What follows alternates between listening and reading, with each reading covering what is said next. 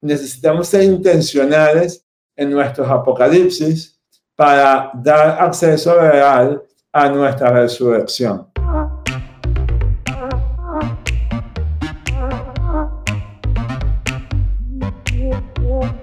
Acércate a las finanzas de manera simple y consciente para que tomes el control y disfrutes tu vida con intencionalidad. Soy Julio Cañas y esto es Despierta tus finanzas podcast. Un espacio con reflexiones, conceptos y tendencias para impulsar tu bienestar financiero en tus propios términos.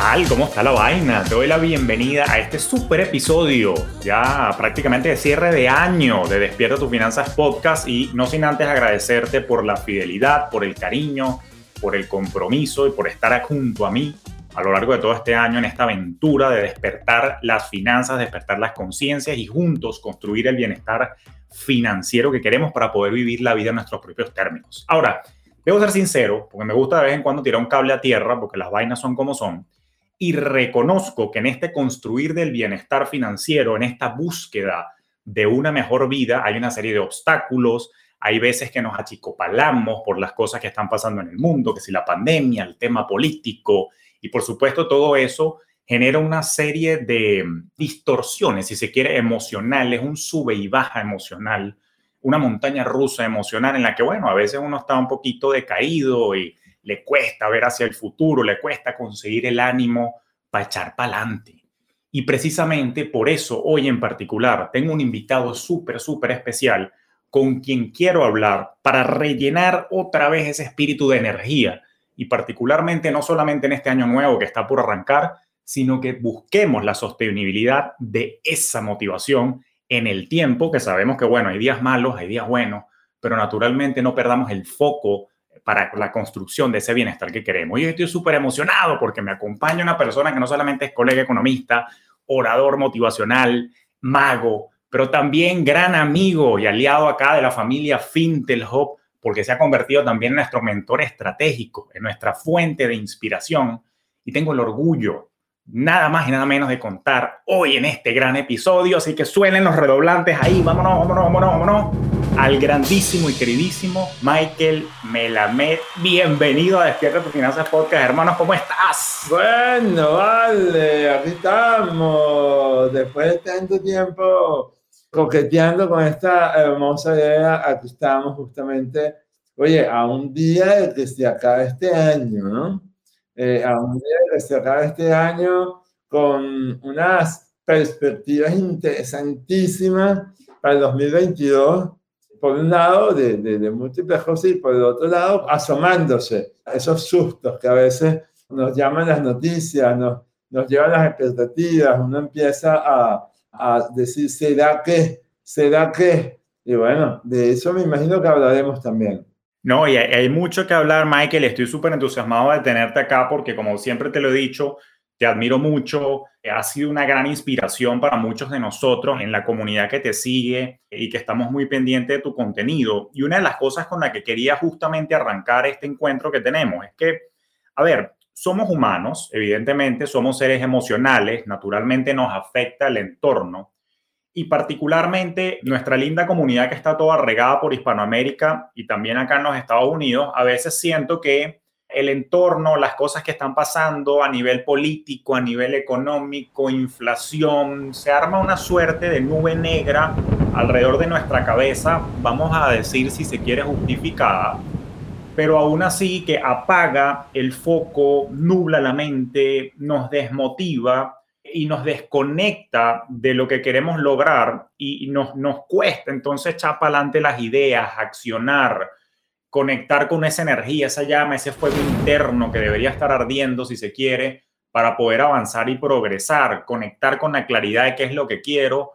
Háblanos un poco, o sea, cómo hacer aún en medio de cualquier entorno en que vivamos, cómo ha sido tu experiencia, porque, repito, en tu condición y en tu experiencia de vida, nuevamente eres inspiración de resiliencia y progreso y queremos como que dejar impregnado a nuestra audiencia de esa filosofía que llevas tú de vida.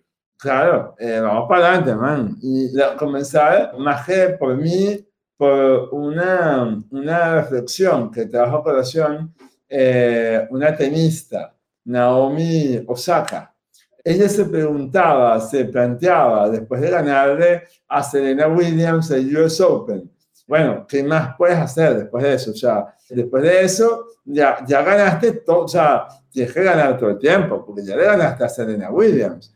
O sea, ¿qué vas a hacer? Entonces, y ella perdió dos veces consecutivos, dos Grand Slam, y, se, y ella se decía, es que no he logrado construir la mentalidad de campeona. Entonces, cuando, cuando ella reflexiona eso, uno podría preguntar, pero, oye, obvio, la mentalidad campeona es, no, con todo, ganar, estar en las mejores condiciones, lo que sea. Y era todo lo contrario. Y eso a mí me impresionó mucho. Y es justamente lo que pudiéramos, o cómo pudiéramos comenzar. O sea, la mentalidad campeona, la mentalidad campeona, pero ¿qué es la mentalidad campeona? Yo pensaba, decía ella, que yo tenía, necesitaba sentirme al 100% para dar mi 100%. Porque cuando ella ganó, ella se sintió al 100%. Entonces ella dijo, bueno, yo tengo que estar al 100% para dar mi 100%. Resulta ser que la mentalidad campeona, ella la entendió después como que no importa el porcentaje en el que ella esté, pues dar su 100% es la mentalidad campeona.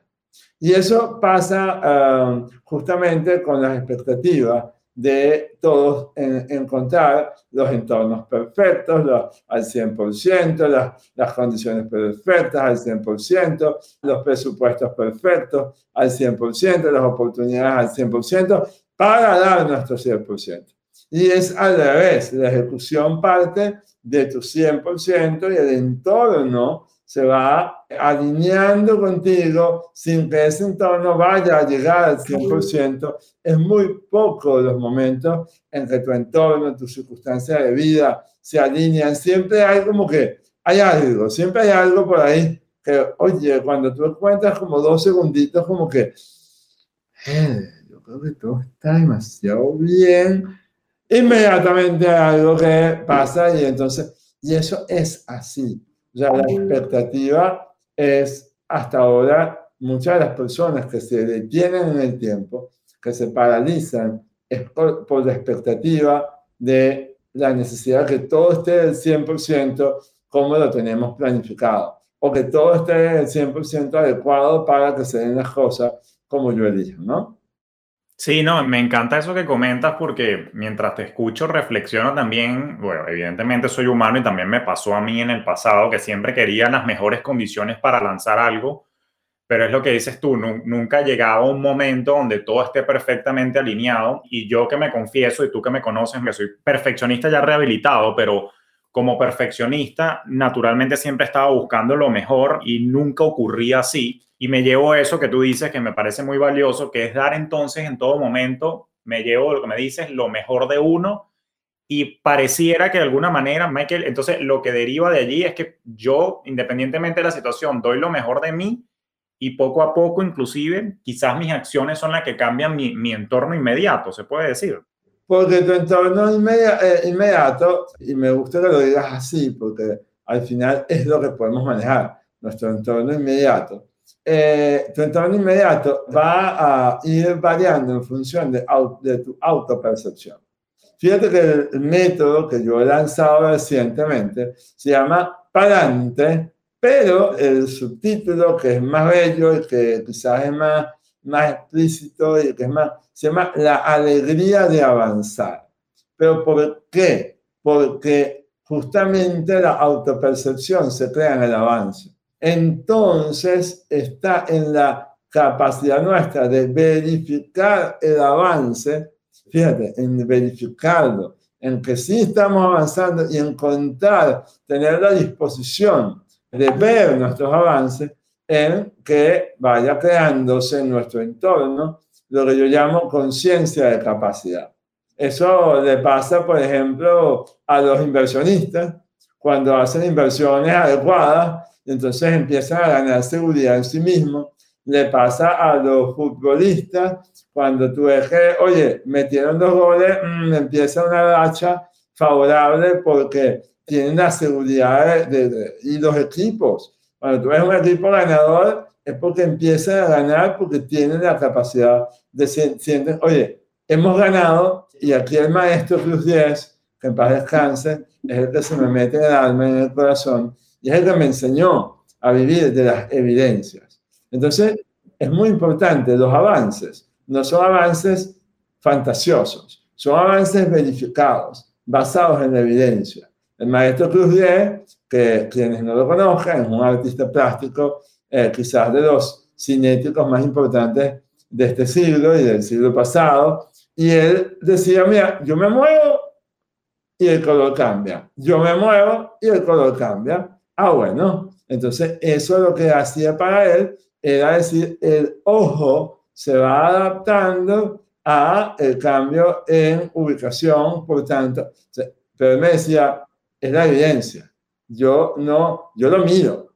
Y como lo miro, yo puedo verificar que eso está pasando.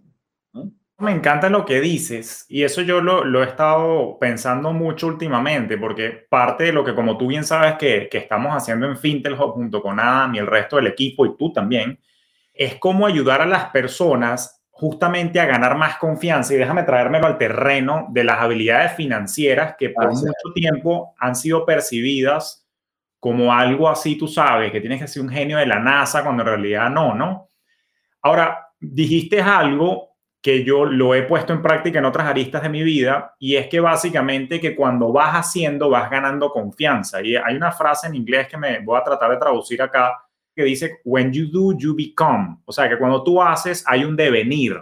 Es decir, la ejecución de un nuevo hábito, por ejemplo, como llevar un presupuesto o como invertir, que me gustó que lo dijiste, a medida que vas aprendiendo y lo vas ejecutando y lo vas haciendo, ya eso se te va como imprimiendo en tu nueva identidad, que por cierto es un ejercicio muy bonito que nosotros hacemos en, los programas, que es que hablamos de que nosotros tenemos una suerte, y eso quería hablarlo contigo, nosotros tenemos una suerte, es nuestra propuesta de pensamiento, de identidad involuntaria. Es decir, como somos nosotros con respecto al dinero y con respecto a la vida, es una combinación de cosas, experiencias, lo que nos dijeron en casa, la crianza, los padres, la religión, el colegio, y algunas de esas cosas son muy lindas y útiles, pero otras tantas, particularmente si son creencias negativas con respecto al dinero, no lo son. Y la invitación que Adam y yo hacemos en el programa es a pasar de una identidad involuntaria que yo no elegí a una identidad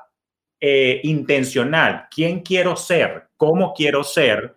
¿Y cuál la, cuáles son esos hábitos que ese nuevo ser tiene? Que implica justo lo que tú dices. Implica, oye, empieza a hacerlo para que forme parte de tu nueva realidad. Voy con el ejemplo. Si, si la gente se dice a sí misma, porque me pasa mucho en el entorno creativo en el que yo me muevo, es que yo soy malo para los números. Yo lo que soy es artista plástico. Yo lo que soy es orador o conferencista. Yo no, los números y yo no son malos. Tú mismo te estás sembrando la idea de que no sirves para eso cuando es mentira. Si lo practicas, te vas a ser mejor persona. Y la pregunta que te traigo es, ¿cómo hacemos justamente para romper esos viejos esquemas que me definen de una manera que no me ayuda a echar para adelante. Bueno, fíjate que, has hablado de un montón de cosas que son súper profundas y que de alguna manera. Por ejemplo, Peter Sash habla de que el 95% de nuestras creencias y nuestras conductas es absolutamente inconsciente y que el 70% de ellas son desfavorables a tu actuar. Entonces imagínate, tú, tú vas automáticamente actuando, metiéndote autogoles, autogoles, autogoles, inconscientes constantemente y defendiéndote de tus propios autogoles, porque va generándose un círculo vicioso de me meto un autogol, me defiendo para no sentir la culpa, el dolor de la culpa y voy generando toda una dinámica, porque al final, eh, querido, lo que hay que revertir lo que es necesario, lo que giramos en consulta. Por ejemplo, cuando la gente viene a mi consulta, lo que yo trabajo no son las, eh, eh, las acciones, las conductas, los hábitos, no, son las dinámicas, son las dinámicas, porque esas dinámicas aprendidas son las que terminan llevándote a los circuitos de acciones, los circuitos de pensamiento, los circuitos emocionales que ya son conocidos por ti. Entonces, lo bonito y lo sabroso es que las oportunidades están en aquellas áreas o en aquellas zonas absolutamente desconocidas por ti. Y hay una frase que me encanta decir, que es, necesitamos ser intencionales en nuestros apocalipsis para dar acceso real a nuestra resurrección. Y para ello lo que hacemos es lo que haría un escultor, que hace, que saca pues de la roca, lo que hace es quitar lo que sobra, porque la obra de arte está en la roca, está dentro, está inherente en la roca. Entonces nosotros vamos quitando lo que sobra a través de un proceso psicológico que se llama tercerización. Es decir, identificamos un personaje que te acompaña toda la vida, toda, y, y digo uno, pueden ser muchos, pero nosotros lo simplificamos en uno solo, para que ese personaje sea el dueño de todos esos 95%, y tú seas el dueño de tu 5% consciente. Cuando tú eres dueño del 5% consciente y sabes que dentro de ti hay uno que lo tienes cada vez más identificado y lo ves con perspectiva, te puedes elegir. Y la libertad es el fundamento del método. La libertad, la capacidad que tenga cada uno de elegirse todos los días en función de, por ejemplo, ese switch que me paso, eso que me digo, esa, yo puedo ser víctima, puedo ser protagonista, puedo ser una persona que se queja, puedo ser una persona que soluciona, puedo ser una persona que vive de problemas, puede ser una persona que vive de conflictos, o puede ser una persona que vive uh, verdaderamente alabando exaltando y encontrando y descubriendo lo bueno en cada una de las cosas que va viviendo. Esas son elecciones cotidianas que a través de un proceso de tercerización se va identificando o se va creando el reconocimiento, porque no es una transformación, es el reconocimiento de quién eres realmente, que va apagándose en la necesidad de cumplir expectativas de otros, ¿no? Comenzando por papá y mamá, y todos lo sabemos. Totalmente. Oye, curioso eso que acabas de decir. Te tenía otra pregunta, pero me acabas de detonar algo. Tú, por ejemplo, me, me gustó eso que dijiste al final. A ver, no quiere decir entonces que hay una transformación, a ver si entendí bien, sino que hay un reconocimiento de quién soy, pero tercericé la parte negativa o que no me sirve para enfocarme en, en ese 5%. Dámele doble clic a esa idea que me llamó la atención. Claro, eh, fíjate, que, y hablando del dinero, por ejemplo, ¿cuántos no tienen una relación inadecuada con la finanza o con el dinero o con la abundancia que viene de aprendizajes de la casa o o etcétera. Hay gente que, por un lado, gasta todo lo que, lo que le llega. Hay una gente que tiene una percepción de escasez constante y continua que no permite invertir o reinvertir el dinero y hacerlo fluir, etcétera, etcétera. Que de hecho me encantó un concepto de alguien que decía que el tema no es la riqueza, no tiene que ver con el sí o no al dinero, sino que cuando llega el dinero, you let it go lo dejes ir. Es decir, cómo dejas fluir el dinero, cómo haces que te llega e inmediatamente para dónde va. En el pensamiento de Guardiola sería, te llega la pelota y das el pase de una, porque el, juego fluye. En el tema de, de biológico sería verdaderamente nosotros somos agua. ¿Cómo hacemos que lo que nos ingresa inmediatamente lo derivamos? ¿Hacia dónde lo vamos a derivar? Y cuando uno ya sabe para dónde va, no hay emocionalidad, no hay preocupación. Pero voy al doble clic que me pediste. Eh, justamente la tercerización va no a, eh, yo particularmente, en mi método no es moral, por lo tanto no hay algo bueno, no hay algo malo. No, nada es bueno, nada es malo en la vida.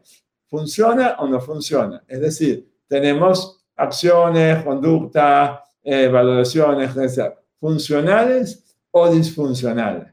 Entonces, todo lo que sea disfuncional, que además ese, ese personaje tiene mecanismos claros, identificados, ese personaje que además yo lo llamo el infante interno, que no es lo mismo que el niño interior de los creativos y la cosa. No, no, es el infante interno porque es un, es un infante que mira el mundo con miedo, que mira el mundo necesitando que haya un adulto que lo acompañe para culparlo, para responsabilizarlo, o para que lo valide, o para que lo proteja.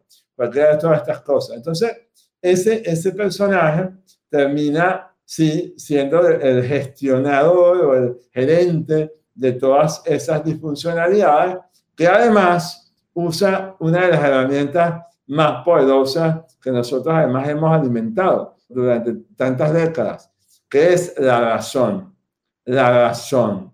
Por eso cada vez yo digo que los líderes no piensan, deciden. Los líderes no están para pensar, los líderes están para decidir. Y cuando uno es líder de su vida, uno no piensa, uno decide. ¿Sí? Y, eso es muy importante. Ya, iremos para allá a cómo es eso y cómo, porque eh, eh, ya es cambiar de la razón a la sensación, por ejemplo. Y es pasar de la razón a la intuición, por ejemplo. Y son cosas que en esta época cada vez necesitamos más con fuentes de información cada vez más numerosas. Pero, por ejemplo, este, este infante interno tiene tres mecanismos para identificarlos y con eso te lo planteo para que de ahí surjan las otras preguntas. Tres mecanismos básicos para identificar el infante interno. Uno, la exageración. Somos procesadores de información. Este infante mira al mundo con un lente que yo digo de ojo de pez. Lo mira exagerado. Necesita exagerar. ¿Por qué? Porque a través de la exageración te distrae, te tapa la realidad, te la hace más emocional, te hace generar conflictos, culpas, etc. Segundo mecanismo, comparación vives comparándote constantemente con tu entorno. Y las redes sociales, ni te cuento. Ajá, para allá vamos ahí. Ni te cuento. Y el tercero es la descalificación, porque el destino de exagerar y de comparar es descalificarte, es desvalorizarte para que la valoración no venga de ti, sino que venga de otros. Y entonces continúas la dinámica y perpetúas la dinámica de ese infante que no necesita el adulto porque el adulto toma decisiones y eso a él le da mucho miedo. Wow, eso, eso, wow, está espectacular y me hiciste explotar la cabeza con 40 mil preguntas que vamos a tener que hacer cuatro episodios ya nada más con este, con este tema. Sí, tienes razón. Entiendo que los tres mecanismos son exageración, la comparación y descalificación. Ok, eso lo, lo, las notas del episodio para dejar la clase bien con las notas como son. Y, es cierto, y tiene mucha incidencia en los temas financieros. Voy a guardar esta pregunta para un poquito más adelante en el segmento. Pero la pregunta que tenía anterior, para que no se me escape, tiene que ver con el tema de las expectativas y tu motivación. Fíjate que justamente a la fecha en la que estamos, vamos de entrada a un año nuevo. Y siempre me ha parecido curioso, Michael, que para estas fechas todos tenemos un aire bonito de esperanza donde se aspira que el año nuevo sea, por supuesto, siempre mejor, ¿ok? Y que de alguna manera nos aferramos a cierta esperanza de que en el año nuevo van a venir energías nuevas, hábitos nuevos para que todo esté mejor. Voy con unos ejemplos mundanos. En enero arranco el gimnasio. Ahora sí, en el 2022, por ejemplo, a la fecha de grabación de este episodio, ahora sí voy para el gimnasio, ahora sí voy a empezar ese ejercicio, ahora sí voy a empezar la dieta, después del desastre con las ayaquitas. Eh, ahora sí voy a empezar a ahorrar e invertir. Como que ahora sí, ahora sí, ahora sí, con el año nuevo arranco las nuevas conductas que probablemente no tuve durante el año. Pero ¿qué es lo que observo yo, particularmente con dietas, particularmente con ejercicios y particularmente con organización financiera? Que pasada la fiebre de enero, en febrero se empiezan a disipar las cosas y volvemos a caer en el mismo ciclo, las mismas, permito citarte, dinámicas que al final del día no se ajustaron. O sea, es decir, esa esperanza, ese chorro de energía no fue suficiente para que se hicieran sostenibles nuevas dinámicas en todos los hábitos de salud de tu vida, ¿sabes? Entonces, ¿cómo hacemos? ¿Cómo manejamos eso? Porque es que hay ese chorro de adrenalina emocional y después se disipa. ¿Qué pasa? ¿Cómo lo hacemos sostenible? ¿Cómo nos convertimos en estas nuevas dinámicas? ¿Cómo las adoptamos? Bueno, por una explicación flash del método para entender qué pasa allí. Porque Por favor. Primero que hay que entender que el tiempo es tecnología. Entonces, alguien diseñó en el tiempo un espacio tecnológico para culminar ciclos. Y eso es espectacular. Eh, por eso decía que ser intencional con nuestros apocalipsis, fíjate la palabra que uso, apocalipsis. Yo no uso finales, yo uso apocalipsis. Y ahí hay una intención mía en el lenguaje. Es lo que nos da acceso a la resurrección. Ahora, ese final, que es una oportunidad que nos damos todos los años y por eso la energía nuestra está enfocada en cerrar para abrir. Y ahí es donde tú llamas ese ambiente de esperanza, ese ambiente, porque hay una sensación de cierre. Y entonces el ser humano necesita cierres para que haya apertura. Y eso le da tranquilidad, le da paz, le da confianza, le da un montón de cosas. Sin embargo, el ser humano también está diseñado, y nuestro cerebro está diseñado para dos cosas. O sea, nuestro organismo está diseñado para dos cosas. Para sobrevivir y para morir. Fíjate lo que te digo. O sea, nosotros vinimos a este mundo a vivir, pero estamos diseñados para sobrevivir y para morir. Para las dos cosas estamos diseñados.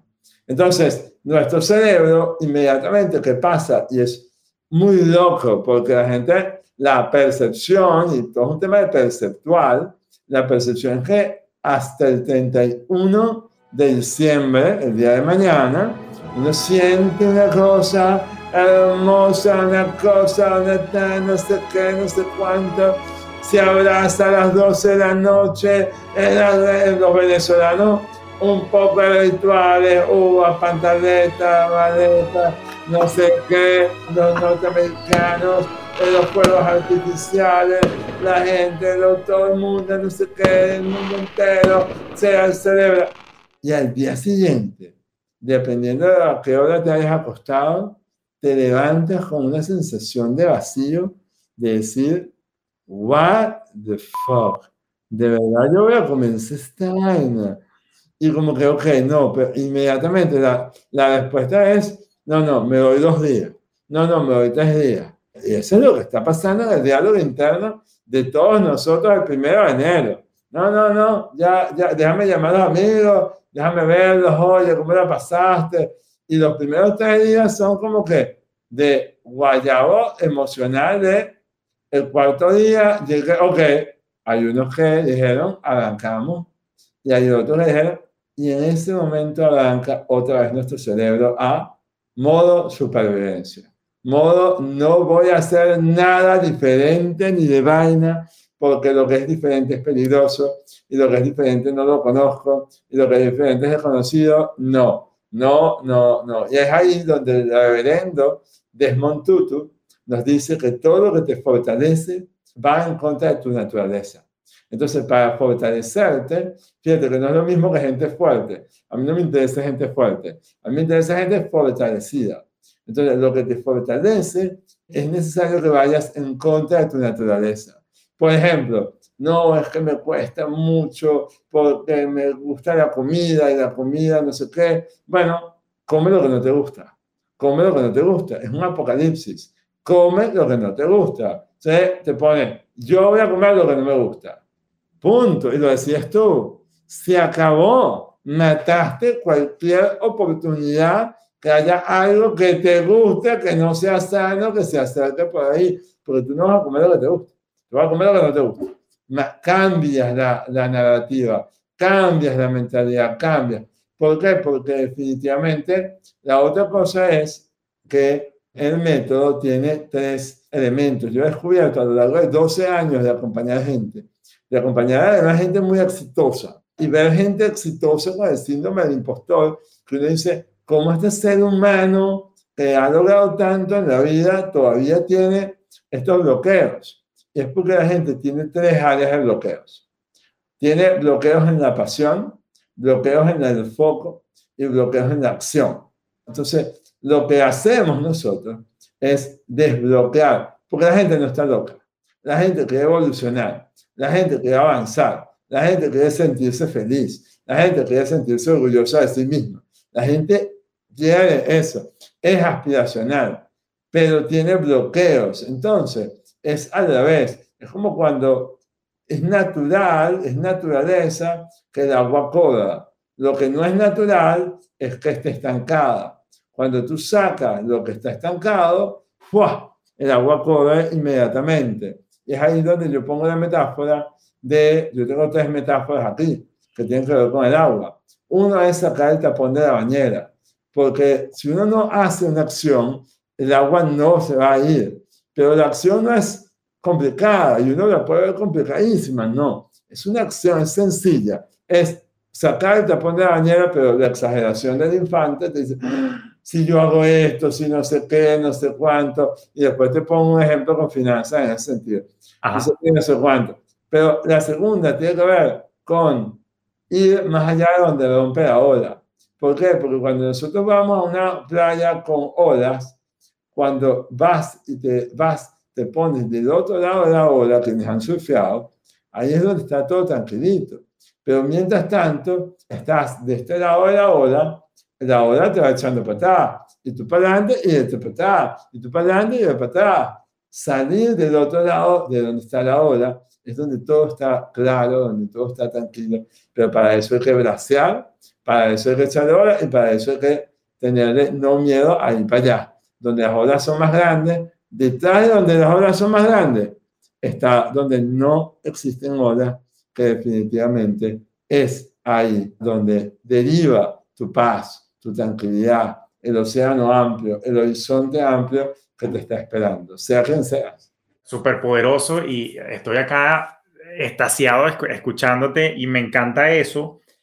Una de las cosas que, que estoy tomando aquí el apunte es que sin duda el crear nuevas dinámicas, nuevos patrones, y en este caso, por supuesto, nuevos patrones y hábitos financieros que te lleven a tu bienestar, te va a llevar a hacer cosas que son incómodas. O sea, que definitivamente, como el cerebro, yo digo a mi lado, que es la explicación neurocientífica que tú asomas, ¿no? El cerebro es flojo por naturaleza, le tiene miedo a lo incierto, a lo nuevo, y por supuesto no quiere utilizar más energía de la necesaria, que es lo que se requiere en un proceso de, cambio de patrones y hábitos, que es pensar un poquito más de lo normal y el cerebro dice, no, no, deja tranquila la energía para cuando nos toque sobrevivir corriendo del mamut o del tigre colmillos de sable. Pero entonces me llevo que esforzarse en el sentido figurado a comer lo que no me gusta. O sea, si tú dices que eres malo para los números, siéntate con el software o con la aplicación, aunque no te guste hacerlo hasta que se vuelva un hábito, es la cosa, ¿no? Te pongo un ejemplo conmigo uh, financieramente. Hace un mes invertí en mi primer NFT. Ajá. Y yo no tenía idea de esa vaina. O sea, yo que NFT, ¿cómo hago y tal? Y yo era como, y le tenía un pánico a la tecnología y no sé qué, ¿cómo hago para comprar esto, para, para comprar los Ethereum? Y, me abro mi wallet, y me abro mi Metamask, y no sé, ta, ta, ta. O sea, era un desastre. Yo me sentía como, Dios mío, que... pero solo en la determinación y la acción fue que yo descubrí lo sencillo Ojo, fue complicadísimo en ese momento. Exageraste lo complicado. No, no, fue complicadísimo, fue complicadísimo en ese momento. O sea, todo lo que estuvimos ahí, además estuvimos levantados a las dos y media de la mañana en diferentes países del mundo para comprar la cosa para que no se agotara, una locura. Y entonces, de pronto, este, y todo así como que, ¿cómo era vaina? Bueno, uno sabía más que el otro y tal. Y empezamos a hacerlo pero una vez que lo hicimos, ya me preguntas si invertí más, claro que invertí más. Invertí en otros, invertí, porque ya sé cómo, ya lo hice, ya pasó, ya fui más allá de donde rompía la ola. Ya esa exageración emocional que implicaba la, wow, lo desconocido. Entonces, no es pensar, y aquí, aquí atajo algo, ¿no? No es que el cerebro va a pensar más. De hecho, es todo lo contrario apagas una zona que se llama la zona prefrontal, que es la del pensamiento, y se activan todas las demás, que es la de ejecución, que es la de creación, que es la de determinación. o sea, la hiperprefrontalidad es lo que nos termina complicando la vida. La hipoprefrontalidad nos empieza a dar en un estado de bienestar, de zen. Entonces, apagar esa zona del cerebro, que es la zona que hemos alimentado por años, años, años. Y es la trampa del infante. Y dice, piensa más y yo estoy en dominio, porque en el pensamiento soy yo. ¿Y por qué te lo digo? ¿Y cómo lo sabemos? ¿Cuál es la evidencia de ello? Que lo único que puede usar el pensamiento es el recuerdo. Lo único, el único. La, la materia prima del pensamiento es el recuerdo. El recuerdo. Entonces, cada vez que pensamos, estamos viviendo el pasado y no estamos viviendo la vigencia de tu presente. Entonces, es muy interesante que las tomas de decisiones de aquellas personas que piensan, las tomas basadas en el pasado y no en lo que está ocurriendo en el presente. Y ahí, ¡pum!, colapsamos. Volvemos a la misma dinámica. Eso que acabas de decir es poderosísimo porque naturalmente ahí entiendo entonces que está la raíz de muchos de los miedos que hay al cambio, de no abrirte a las nuevas oportunidades, a las nuevas tecnologías que tú y yo inclusive discutimos en una oportunidad en un Instagram Live de las nuevas tendencias financieras. Eh, qué bueno eso. Hipoprefrontalidad es lo que hay que apostarle. ¿Y cómo hacemos para pagarlo? Ya, ya que lo dijiste, ¿cómo lo logro? Bueno, una de las cosas, te decía que habían tres tipos de desbloqueos, ¿no? Que es mucho más profundo, o tres áreas, la pasión, el foco y la acción. Sí. Uno es creer que el foco es un punto, y el foco no es un punto, el foco es un camino. Nosotros vivimos en dinámico, vivimos en continuo. Entonces la gente se plantea, por ejemplo, estos propósitos del año nuevo, ya a partir de, de pasado mañana, tú vas a ver a la gente como, ok, vámonos y es como, como si fueran tres días, pero no se plantea el camino. Es decir, cuando yo me visualice con tres kilos menos, entonces voy a empezar a hacer otro tipo de cosas y me voy a sentir de esta manera. Y ahí en ese momento voy a comprarme esta ropa y entonces en ese momento voy a salir para donde nunca había salido. Y me voy a ir para, para no sé, y me voy a hacer las fotos para que entonces la portada del libro, que no sé qué, y entonces empiezas a conectar una cosa con la otra y empiezas a liberar la ansiedad de acción porque necesito los caminos ya asentados.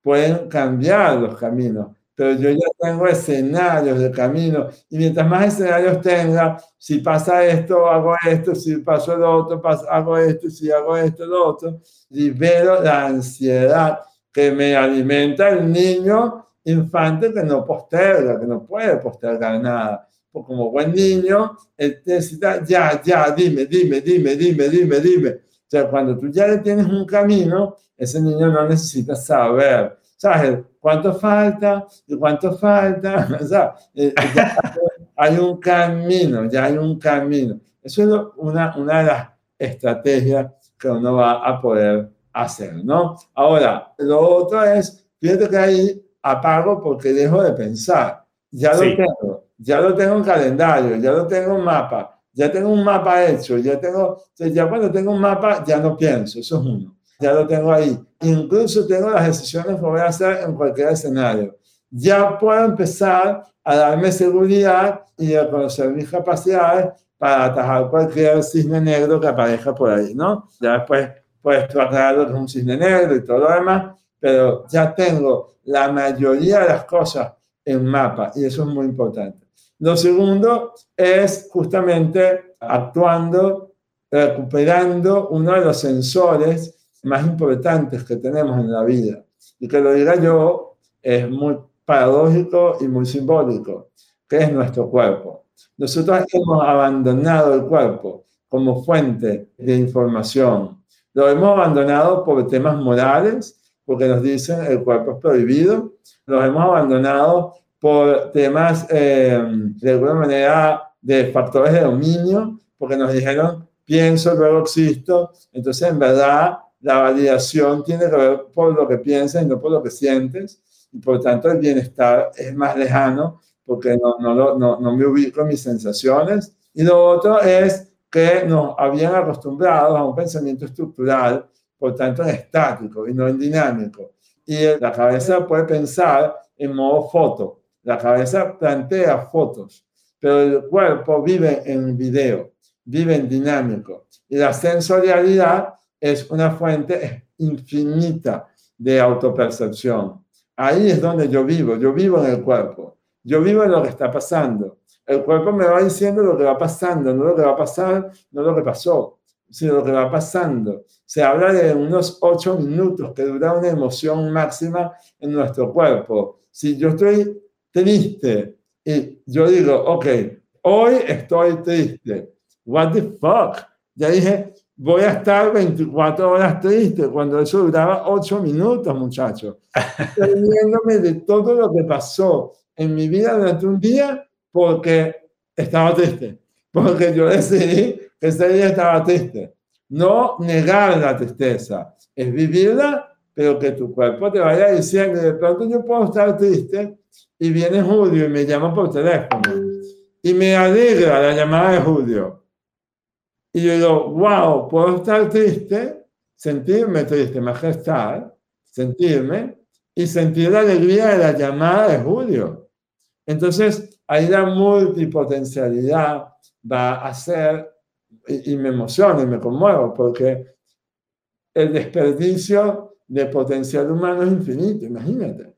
De 8 minutos lo llevamos a 24 horas. Tú estás viendo todas las oportunidades que dejamos pasar en 24 horas cuando eran 8 fucking minutos nada más. Es una locura. Es una locura. Entonces, vivir en el cuerpo, vivir en el cuerpo es muy importante. Para eso, todo el mindfulness, para eso, la actividad física, para eso, la sexualidad, para eso, recuperar, recuperar lo que nos hace sentir vivos. Porque no venimos a estar vivos, no venimos a vivir, venimos a sentirnos vivos. Eso es muy diferente. Y lo otro, querido mío, es enfocarnos en la conexión con la grandeza. Y la grandeza está en los planteamientos no grandilocuentes, sino en la grandeza, en cuál es mi propósito continuo, constante, que es más grande que yo, pero que a la vez se manifiesta en pequeñas acciones.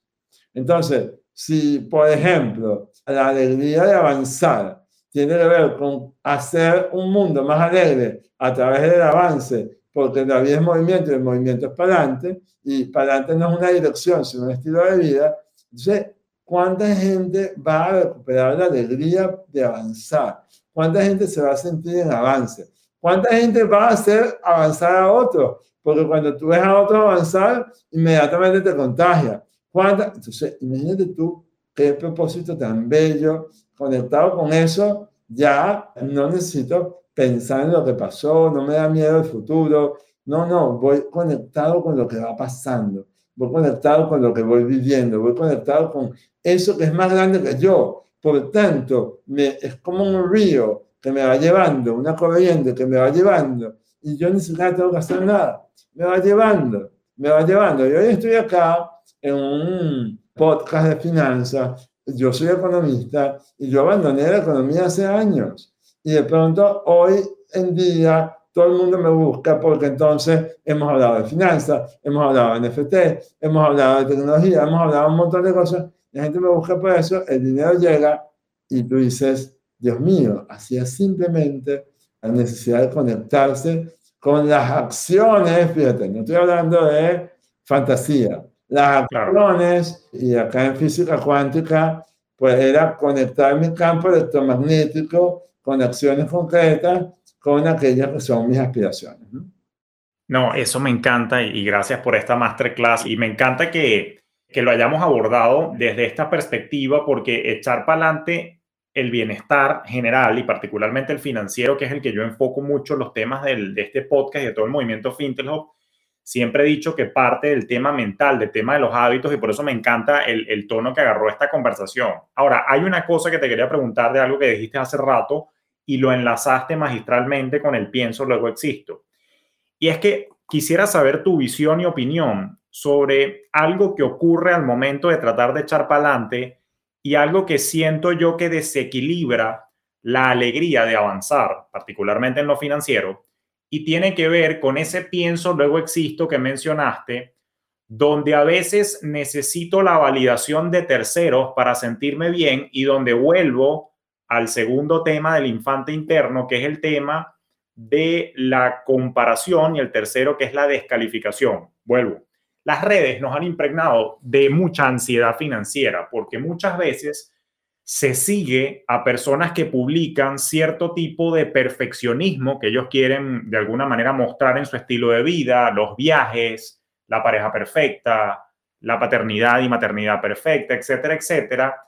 Y cuando tú te vuelves a ti mismo, cuando vuelves a ti, primero que eres tu peor juez, te descalificas y te achicopalas, dirían mis amigos mexicanos, porque al final dices, oye, yo no tengo esa perfección, no quiero decir nombre, pero hay personalidades dentro de nuestras comunidades de habla hispana que son íconos, ¿no? Y que las personas están constantemente viendo cómo esas personas viven y se entonces se achicopalan de que, coño, yo no vivo así, yo no viajo como tal, mi esposo, mi esposa no es tan guapo, tan guapa, yo no me he visto de esta manera.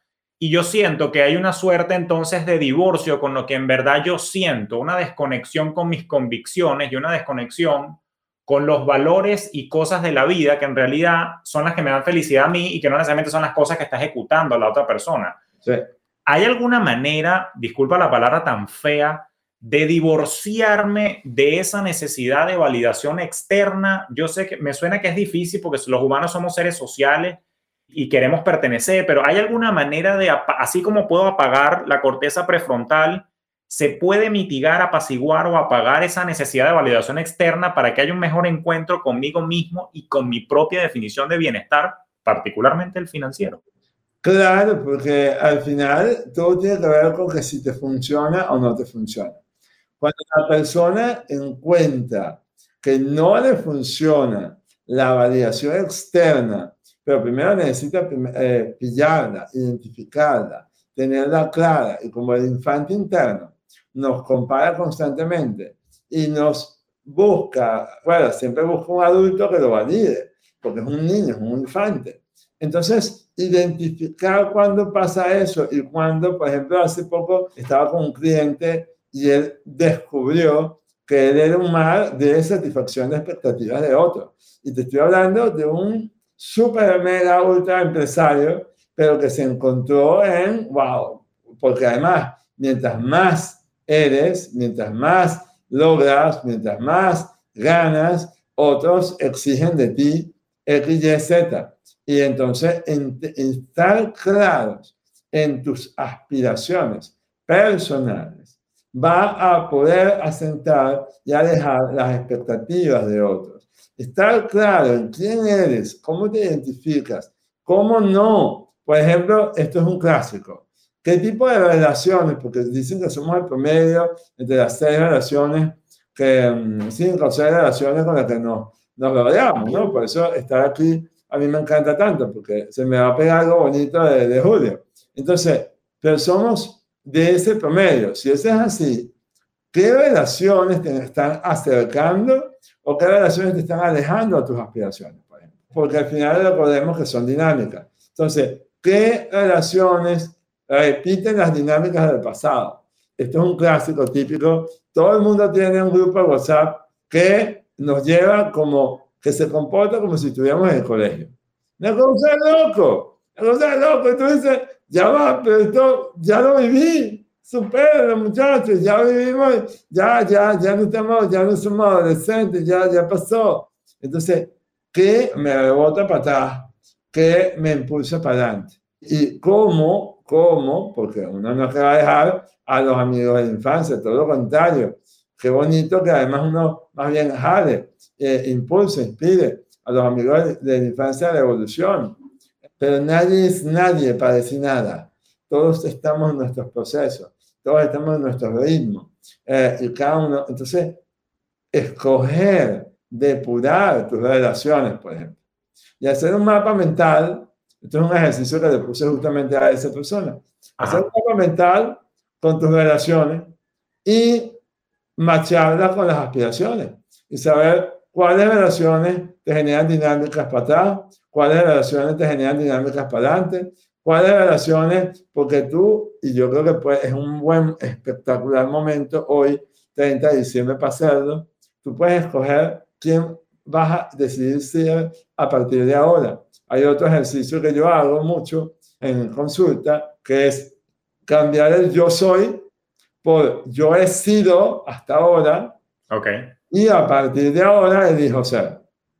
O yo he hecho, yo y a partir de ahora elijo hacer diferente, ¿no? ¿Qué elijo hacer diferente? Entonces, eh, eso cambia. Entonces, esa lista te va a ayudar a macharlo con tus aspiraciones y a... Eh, otra cosa que me pasó con este, el cliente, eh, me planteó las aspiraciones y muchas de las aspiraciones tenían validación externa.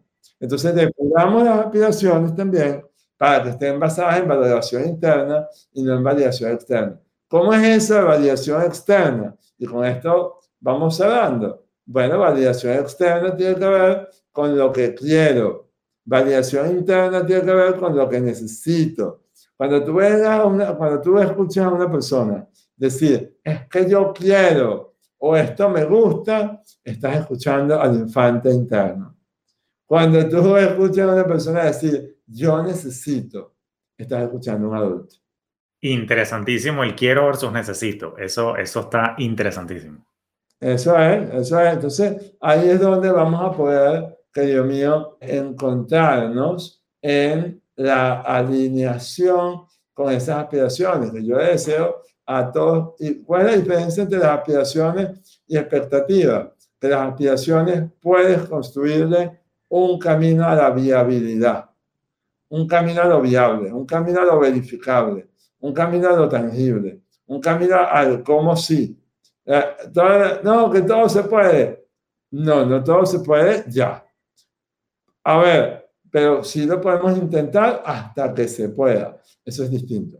Eso es distinto. El tiempo verbal de tus intentos es hasta que se pueda. No que no se puede, pero es hasta que se pueda. ¿Cuándo lo vamos a, hacer, a saber? Cuando lleguemos. Pero ¿cómo vamos a ir en el camino? Verificando que nos vamos acercando. No es un tema de llegar, es un tema de acercarse a caminos y disfrutar mientras tanto. No, me gusta esa filosofía y lo que me llevo es que entiendo entonces que la aspiración es algo que es viable en la medida que tracemos un camino y vayamos verificando el acercamiento. Y me permito agregar, si, si, si me das el permiso, disfrutando también el camino, porque a veces nos obsesionamos con una meta puntual y no se disfruta el camino, ¿cierto? Sí, por eso es que parte de, de este método se construye con curiosidad, alegría y gratitud. Ves que siempre hay tres, tres, tres, tres. Entonces acá hay curiosidad, alegría y gratitud. Esas tres son partes de las acciones para alejar de tu vida todo aquello que sea la negatividad y todo aquello que te estanque, todo aquello que... Entonces, cuando tú te encuentres en entornos que no te promueven curiosidad, sin juicio, fíjate, sin juicio, porque a veces no queremos ser curiosos porque nos van a enjuiciar. Otra vez, la obligación externa. Entonces, que te promuevan curiosidad sin juicio, alegría y gratitud, entonces ahí es donde va. Si esos entornos no te promueven eso, ahí tú vas depurando y vas buscando y encontrando esos entornos que te vayan valorando. Porque tú hablabas de valores y yo la verdad no creo en los valores. Ok. okay. Yo creo en la valoración, que es distinto. Fíjate que los valores son estáticos y la valoración es dinámica. Entonces, cambiar un poco el cambio del switch que nos pasamos en esta práctica metodológica es pasar de lo estático a lo dinámico sabiendo que yo a lo mejor no practico el respeto, pero te estoy respetando. Es distinto. ¿Y cómo sé que te estoy respetando? Porque lo chequeo contigo. Si yo no lo chequeo contigo, yo voy a creer que el respeto es lo que yo creo que es respeto. Y a lo mejor el respeto mío no es el mismo respeto tuyo. Y ahí cambia todo, ¿no? Eso me gusta darle dinamismo y sin duda lo adopto a mis esquemas de pensamiento, porque claro, también te reconozco que los valores e, efectivamente cambian en el tiempo. Algo que yo valoraba en, algún momento hace 20 años, probablemente ya no, y por mis condiciones y manera en que se me desenvolvió mi vida, ahora valoro otras cosas. Y de hecho, te tengo el ejemplo financiero. Yo antes valoraba por el entorno en el que estaba las cosas de marca, los lujos, no sé qué. Yo valoraba mucho la compra de pertenencias y hoy en día me conoces y en todo el movimiento que estamos nosotros liderando de, inteligencia financiera a través de FintelHub, nosotros profesamos ahora otra cosa distinta porque ahora cambiamos nuestros valores hacia, mira, nos gustan más las experiencias y lo anteponemos a las pertenencias. Entonces, tienes toda la razón, o sea, es dinámico, uno va cambiando y evolucionando, que creo que también es algo que, a lo que hay que estar abierto en todo momento, sin duda. Y te pongo dos ejemplos claros, dos ejemplos clarísimos.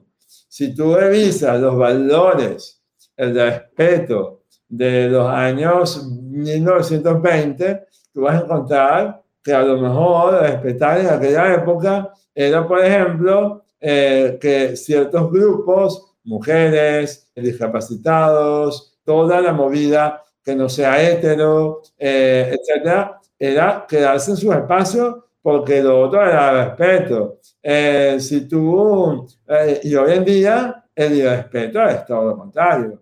Entonces, y ahí es ver lo, terrible de, de, construir en estático ciertos valores y decir, no, es que el respeto. No, no es el respeto, es lo que se va valorando, es lo que se va respetando. El respeto de mis abuelos no es el respeto de mis hijos. El respeto, no, no. Y por eso es que hoy en día la crianza, y uno dirá, ¿qué tiene que ver la crianza con la finanza?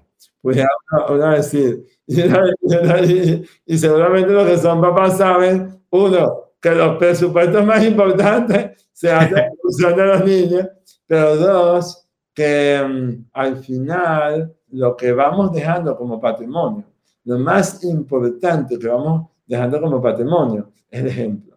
Es el ejemplo. Si tú me preguntas cuál es el mayor depósito que uno hace en la vida, es depositar ejemplos en los demás.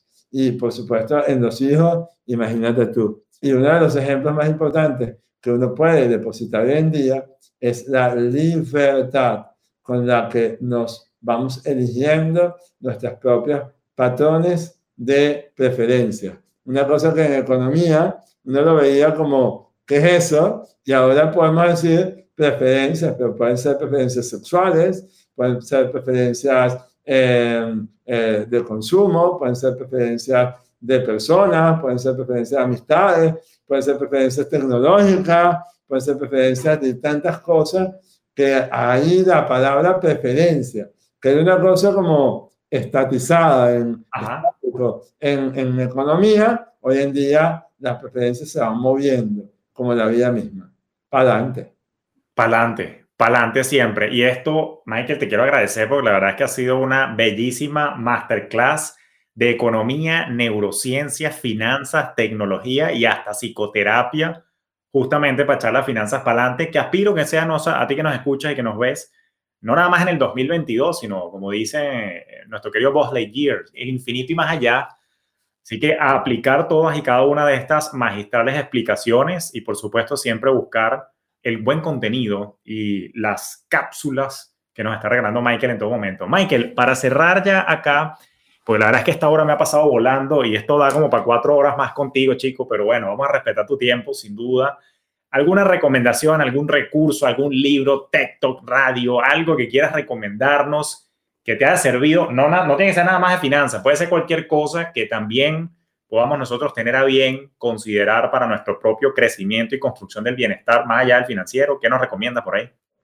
Mira, además de recomendar Fintech Hub, siempre, Fintech siempre, yo creo que, que he leído muchas cosas, ¿no? de las cosas más bellas que he leído últimamente eh, y se los recomiendo a todos porque creo que nos van a dar, pocas veces tenemos maestros hablándonos y ese libro son dos maestros hablando como si fueran tus mejores amigos y es impresionante que es The Book of Joy de Dalai Lama y de Desmond Tutu, de reverendo Desmond Tutu. La verdad que es un libro delicioso de leer, escuchar, ver, revisar, todo. Eh, el juego infinito eh, para justamente aliviarse de las expectativas finitas que pues el pasado nos, nos eh, había colocado como expectativa. Y yo creo que, que el recurso más importante, bueno, obviamente el año que viene vamos a, a, a ofrecer formaciones de esta metodología. Vamos ya a ofrecer formaciones de esta metodología para quienes quieran adentrarse, pero sobre todo aplicar. No creo en una formación que no sea aplicable. No creo en algo que, por ejemplo, yo espero que hoy ya haya gente haciendo su listado de aspiraciones, haya marchando con sus relaciones y depurando relaciones, haya encontrado en los caminos para que el año que viene no sea un tres días, cuatro días y después no haya, sino que haya un sentido de mayor trascendencia. O sea, quiero que aplique, la gente quiero que aplique, quiero que se vaya con su vida no transformada, sino puesta en un mapa. Eh, quiero que se lleve el mapa de su vida, quiero que se lleve el mapa de sus nuevas dinámicas, quiero que se lleve el mapa de sus viejas dinámicas para salir de ellas, quiero que se lleve eh, todas esas cosas, quiero que se lleve en qué está bloqueado, en pasión, foco, acción. Y eso es lo que vamos a hacer en la formación, vamos a, vamos a dar caminos, estrategias eh, y orientación para que la gente pueda moverse para adelante, que es lo que más nos apasiona y viva la alegría de avanzar. Amén, amén a eso. Y dejo todos los links a todos los programas y todos los recursos que nos ha recomendado acá en las notas del episodio. Y coincidimos en algo, nosotros también somos muy pragmáticos, nos gusta poner en práctica todo lo que profesamos. Y yo adapté una frase que circula por ahí en la calle y siempre me gusta decir que educación sin acción es alucinación. Así que definitivamente hay que actuar, no solamente el año que viene, sino que por el resto de la vida, per secula seculorum, a ti que nos escuchas, pues invierte en ti y por supuesto ve al programa de formación de mi querido Michael Melamed para que puedas echar para adelante en líneas generales en la vida, pero específicamente si quieres echar para adelante en las finanzas, con mucho cariño te esperamos en la comunidad también de Fintel Hub a través de la saga de nuestros programas Despierta tus finanzas, Despierta tus inversiones y Despierta tus ingresos. Michael, mil, mil gracias por este espacio en tu agenda, como siempre no exagero cuando digo, no es el infante interno exagerando, de verdad te lo digo con el corazón en la mano. Es muy placentero intercambiar ideas contigo, tenerte cerca. Gracias por ser mentor, gracias por estar en mi círculo cercano, elevando mi promedio como individuo y de verdad que Dios te bendiga y muchas gracias por todos los aportes que nos haces a todos. Amén, querido, que Dios los bendiga, que tengan un año 2022 impresionante, pero al final no esperemos a contar los días, hagamos que cada día cuente, como dijera Mohamed Ali, que Dios los bendiga y me emociona mucho que juntos todos nos movamos para adelante porque la verdad se lo merecen, o sea, la verdad se los merecen. Amén, amén, amén. Que Dios los bendiga. Bueno, feliz día, feliz semana. Y si nos estás escuchando, bueno, antes del campanazo, feliz año y te deseo todo lo mejor, mucha prosperidad, mucha abundancia y sobre todo mucha sabiduría, intencionalidad y acción en los próximos meses para que puedas construir tu bienestar en tus propios términos. Te deseo todo lo mejor. Nos escuchamos en un próximo episodio de Despierta tus Finanzas Podcast. Gracias Michael, gracias a ti que nos escuchas. Chao, querido.